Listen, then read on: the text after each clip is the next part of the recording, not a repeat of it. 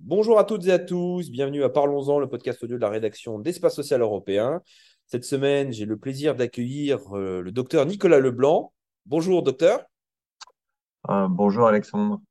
Alors, pour ceux qui ne connaissent pas Nicolas Leblanc, Nicolas Leblanc, il a plusieurs casquettes. Il est médecin de santé publique, il est aussi conseiller santé euh, du premier groupe mutualiste qui est le groupe Vive, et il est aussi élu local. Mais on l'interroge aujourd'hui parce qu'il a écrit un livre à la fin de l'automne dernier, enfin à la fin du printemps dernier, excusez-moi, qui est paru à la fin du printemps dernier, avec le professeur Spira, un, livre passionnant, très intéressant, qui aborde la question des territoires et des inégalités de santé.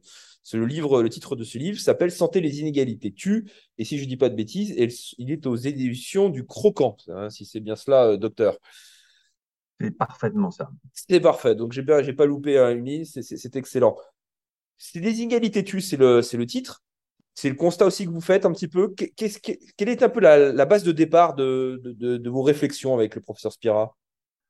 Alors, avec Alfred Spira, euh, épidémiologiste euh, de renom, euh, on, a constaté depuis fort longtemps que la santé était prise par le prisme du soin principalement et que notre système de santé était d'abord et avant tout un système de soins et que les éléments qui déterminent la bonne santé, c'est-à-dire un, état complet de bien-être physique, psychique et social euh, n'étaient pas des éléments qui étaient liés aux soins et euh, forcément au système médical d'ailleurs. Et euh, on est dans un pays où la représentation collective euh, fait que tant qu'on n'est pas malade, il y a point de salut pour pouvoir faire en sorte que chacun d'entre nous, euh, dans la position sociale dans laquelle il est, puisse avoir les moyens euh, de euh, pouvoir euh, gérer sa santé en étant en bonne santé. il y a des compensations dans un système universel qui sont pensées et organisées une fois que la maladie est arrivée. Euh, avec un accès aux soins qui, qui, se veut universel, même si on, on, peut, on peut le contester ça et là au regard des, des difficultés euh, de nos concitoyens à pouvoir accéder aux soins. Mais, mais avant, tout ce qui détermine la santé, eh ben c'est quelque part pris euh, par appartement, plus ou moins bien, plus ou moins de manière plus ou moins évaluée d'ailleurs sur l'impact de santé. Euh, et, et, tout ça, ça se traduit par le fait que des inégalités sociales de santé sont importantes dans notre pays, d'ailleurs au, au, regard de, de, de, sa richesse, si j'ose dire. Euh, puisqu'on sait que les, déterminants de santé principaux sont d'abord et avant tout les conditions de vie, euh, les comportements de santé afférentes, euh, et puis et puis l'environnement dans lequel dans lequel nous, nous vivons. Donc donc voilà ce qui a été la, source de, de, ce livre, c'était assez simplement de faire sortir les, les, recherches qu'il y avait en la matière, qui ont beaucoup, beaucoup alimenté l'actualité dans les années 2000, mais qui ont tendance à passer un peu sous les radars depuis 5-6 euh, ans. Euh, et puis euh, de faire en sorte que ces connaissances soient, soient accessibles aux décideurs et au grand public, de tracer un panorama des, des, des, des éléments sociaux qui déterminent la santé, et mhm. enfin de tracer quelques perspectives, le tout en, en 150 pages pour que ce soit comestible, si j'ose dire. Donc le fait générateur, c'est l'acte. C'est-à-dire que vous parlez de cette population, cette frange de population qui passe complètement sous le radar parce qu'elle ne se soigne pas ou elle n'a pas accès hein, euh, aux soins, ça, ça arrive, ça c'est encore de l'actualité, euh, l'accès aux soins non programmés, euh, parfois l'accès aux spécialistes, l'accès à un médecin traitant. C'est ça, donc en fait, vous dites que notre système, entre guillemets, démarre au moment où le fait générateur, qui est la prise en charge, se réalise. Mais avant, c'est une zone d'ombre. C'est un peu ça l'idée. Exactement, et, c'est ce qui détermine principalement la santé. On considère, alors selon les études, et puis certaines sont critiquables, mais on considère que euh, l'accès au système de soins et sa qualité et la qualité du système de soins expliquerait entre 10 et 20 selon les études, mais plutôt autour de 10 d'ailleurs, 10, 12, euh, 10 à 12 des, des, euh, différences d'espérance de vie. Donc on voit très bien que le déterminant principal, les déterminants principaux sont pas liés à, l'accès aux soins. Ça ne veut pas dire que c'est pas important d'investir dans le soin, parce qu'une fois qu'on est malade, on est au bord du précipice avec euh, euh, des risques de mortalité qui sont euh, imminents, si j'ose dire, ou, des douleurs ou des impotences fonctionnelles qui nécessitent d'être prises en charge. Donc, la, la, capacité à prendre en charge sa santé avant la maladie ne s'oppose pas au fait de la prendre au moment où on est malade. Simplement, c'est que si on veut faire en sorte que les mortalités évitables et prématurées soient réduites dans notre pays, on puisse euh, investir et avoir euh, une bonne vision de ce qui détermine la santé, de telle sorte à réduire les inégalités qui sont majeures,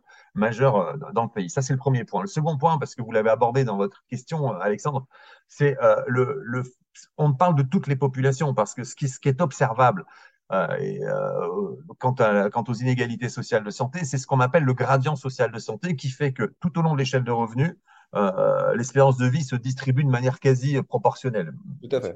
C'est vrai, mais ce qui veut dire que globalement, euh, tout au long des revenus, qui est le marqueur des marqueurs, mais pas que, hein, il n'y a pas que ça, euh, et ben on a une espérance de vie qui croît, qui croît de manière, de manière linéaire. Avec une différence d'espérance de vie entre les plus riches et les plus pauvres qui est, qui est quand même extrêmement importante puisqu'elle est de 13 ans en France.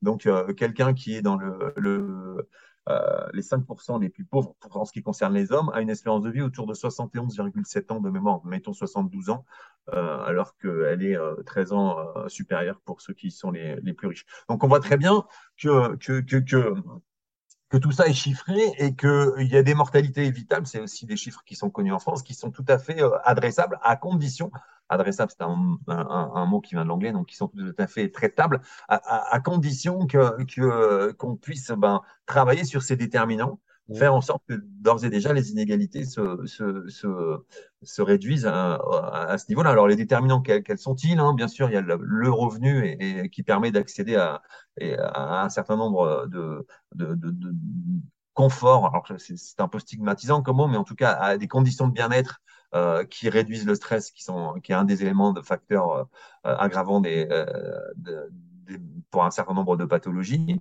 Euh, mais euh, mais il y en a d'autres. Il y a le logement, l'éducation qui est un facteur euh, majeur, les conditions de travail, etc. etc. Et, justement, c'est ce que vous, pointiez un petit peu dans, ce livre, dans les constats et les différents leviers. comment comment peut-on agir à ce niveau-là très concrètement? On se rend compte quand même que sur les, bas salaires, entre guillemets, les bas revenus de la population, il y a un système, la solidarité nationale est supposée jouer à plein avec les systèmes de prestations sociales. Euh, encore il y a quelques années, il n'y avait pas de couverture complémentaire accessible pour ces populations-là. Maintenant, il y a la, fameuse CSS, hein, si je ne dis pas de bêtises. Il y a tout un nombre de mécanismes qui sont mis en place. Mais malgré cela, le constat que vous en faites, c'est malgré, entre guillemets, cette intervention plus prenante des pouvoirs publics, euh, ce panorama, entre guillemets, ce portefeuille de, de, de, de prestations euh, disponibles qui, qui est un, un, niveau record, un niveau européen, il faut le dire, on retrouve quand même malgré tout, il y a encore des, des nœuds de blocage?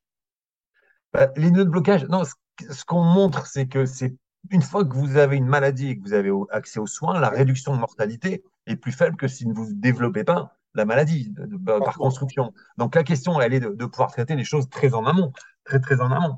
Alors, quel, euh, quel est, euh, alors ça ne veut pas dire qu'après, il ne faut pas les traiter une fois de plus. Hein, le soin ne s'oppose pas à la prévention et à tout ce que ça. La prévention populationnelle n'est pas uniquement individuelle. C'est ce qu'on appelle le syndrome de la vie de merde, et ça a été développé par des épidémiologistes euh, il y a fort longtemps dans le monde anglo-saxon, euh, et qui montre que ces populations qui ont des faibles revenus, même si c'est compensé en termes d'accès aux soins, elles cumulent tout au long de leur vie des difficultés euh, supplémentaires qui sont celles de l'éducation et, qui font qu'à un moment donné, les représentations, on appelle ça les littératies, les représentations mentales de ce qui est important pour préserver sa santé sont pas suffisamment construites. Et puis les représentations de ce qui est nécessaire à faire pour préserver sa santé euh, ne sont pas suffisamment ancrées ou avec des difficultés pour pouvoir le faire je reprends systématiquement cet exemple, fumer une cigarette quand vous avez la capacité de faire du sport, de partir en vacances, euh, d'avoir des loisirs le week-end, euh, c'est plus facile d'imaginer cesser et d'arrêter de fumer que quand c'est votre seul loisir.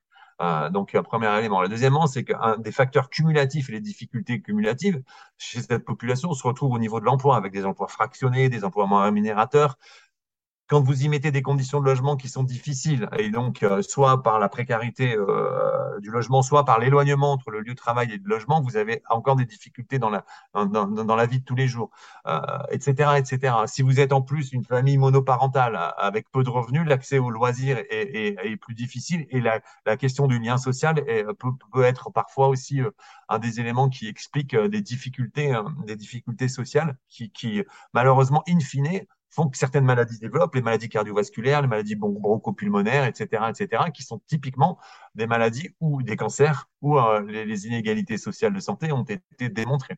Il y a qu'une enfin, il y a une ou deux maladies qui, sont emblématiques d'une relation inverse, et notamment le mélanome, puisque les populations les plus, les plus euh, les plus euh, avantagées socialement euh, sont celles qui s'exposent le plus au soleil. Et donc, il y a un excès de risque sur le mélanome sur inverse par rapport à la, à, l'échelle des revenus, par exemple. Donc, on voilà. on se rend compte qu'il y a besoin d'une intervention à 360 degrés, quasiment quand on, prend bout à bout les, déterminants, les leviers et autres. Mais justement, dans, votre livre, vous parlez notamment du besoin peut-être de, retravailler sur les territoires, de repenser, entre guillemets, nos, mécanismes et partant peut-être plus du local. C'est-à-dire concrètement, les collectivités sont appelées dans votre, votre vision à jouer un rôle beaucoup plus prépondérant sur ces déterminants-là qu'elles ne le font actuellement? Alors, il y a plusieurs étages pour faire en sorte qu'on puisse euh, essayer de trouver des solutions. Alors, en sachant que euh, nous n'avons. Il n'y a pas de solution miracle, hein, par définition, déjà. Voilà, nous avons, nous avons l'humilité dans le livre de penser que, et d'écrire qu'il n'y a pas de solution, comme euh, vous le dites, miracle, et que c'est un faisceau d'intervention qui à, différents étages qui va permettre d'espérer réduire ces inégalités sociales de santé. La première chose, c'est de le mettre à l'agenda politique.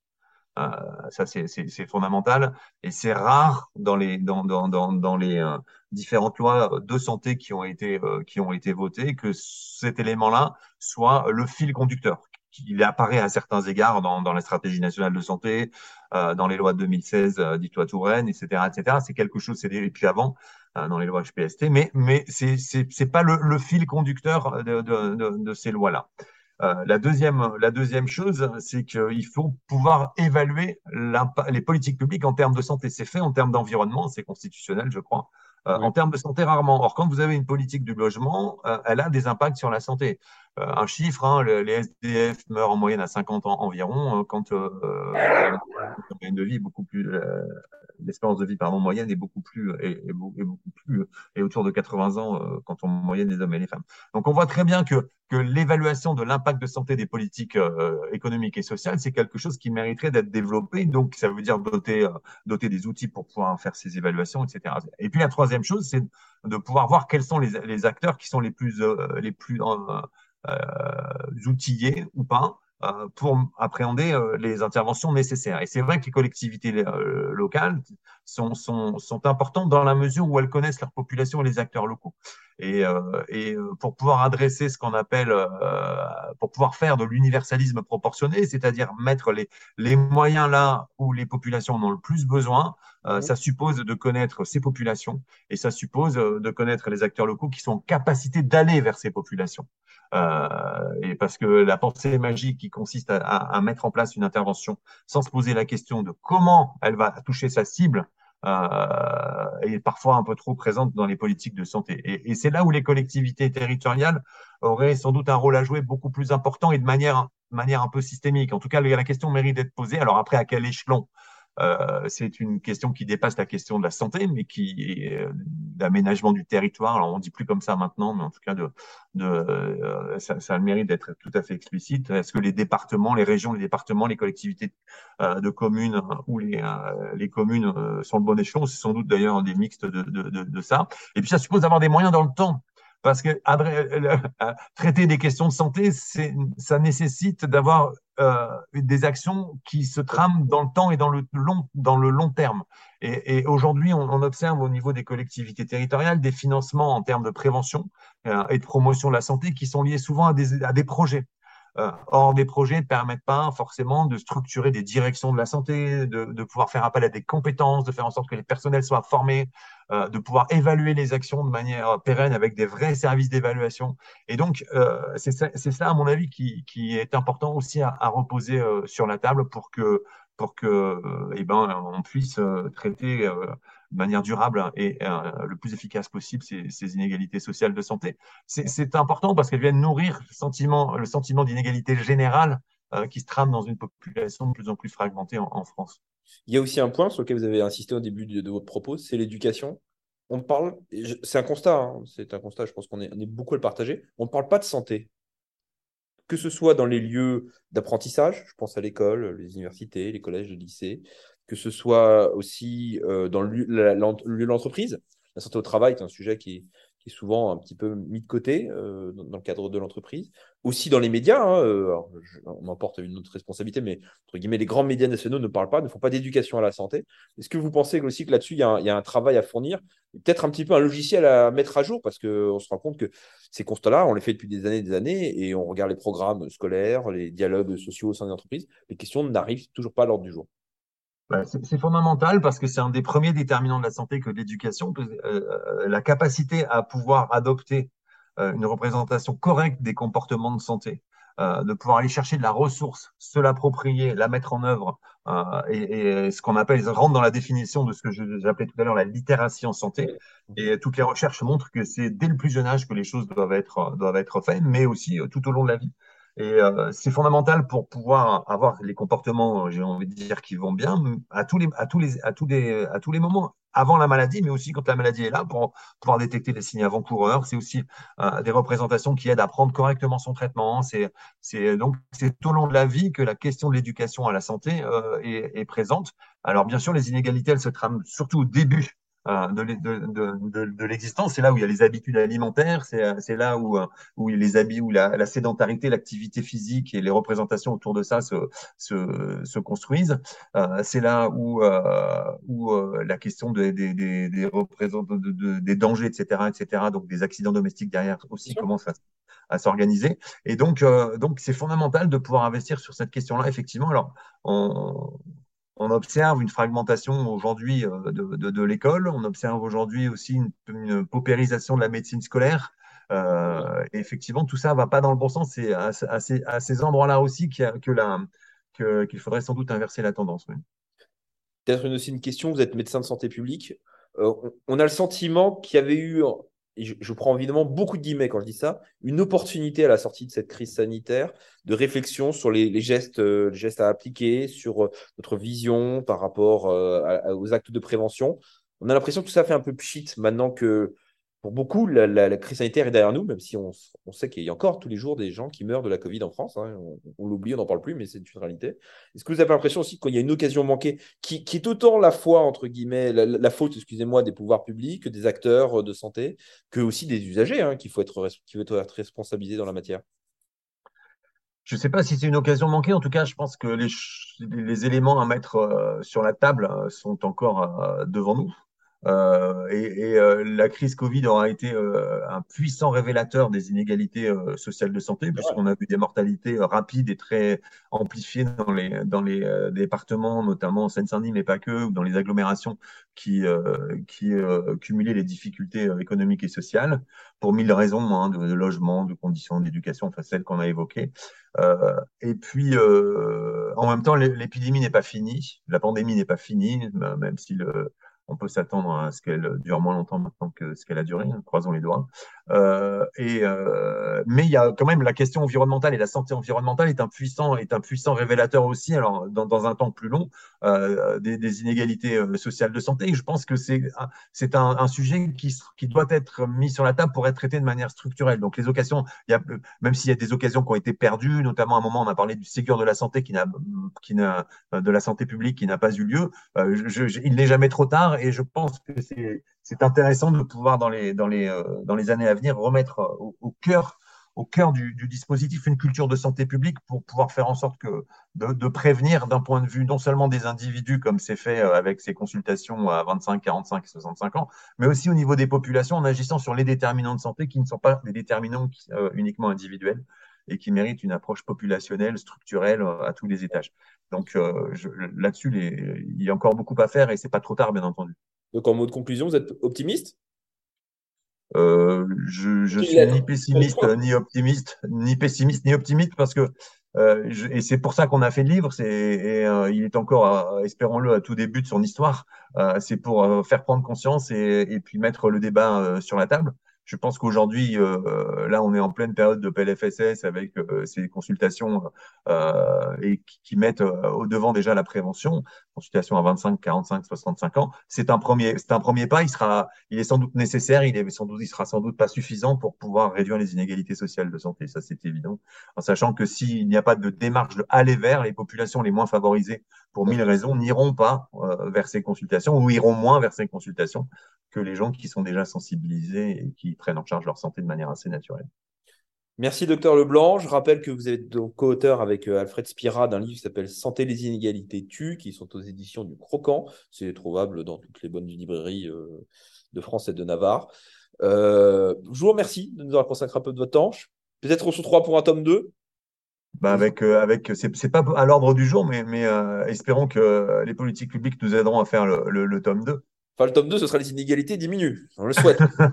voilà, par exemple. Sinon, euh, Ça, se creuse encore, là, ça sera pas bien, là. voilà, ça sera pas bon. En tout cas, merci Alexandre et merci à Espace Social Européen de, de, de nous donner l'opportunité de mettre, mettre ça en, à, l'agenda, au moins des médias et de ceux qui, qui vous écoutent et qui nous écoutent. Vous savez qu'on donne toujours la parole aux gens qui font bouger le système dans le bon sens. Voilà, donc il n'y a pas de souci. C'est évidemment un grand plaisir de vous avoir euh, avec nous euh, ce matin.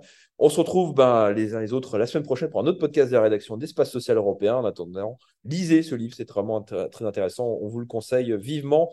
Les fêtes de Noël arrivent, progressivement. Peut-être ça fera un cadeau euh, pour ceux qui, le souhaitent. du sapin. Voilà. À très bientôt en tout cas. Merci à toutes et à tous. Merci, au revoir.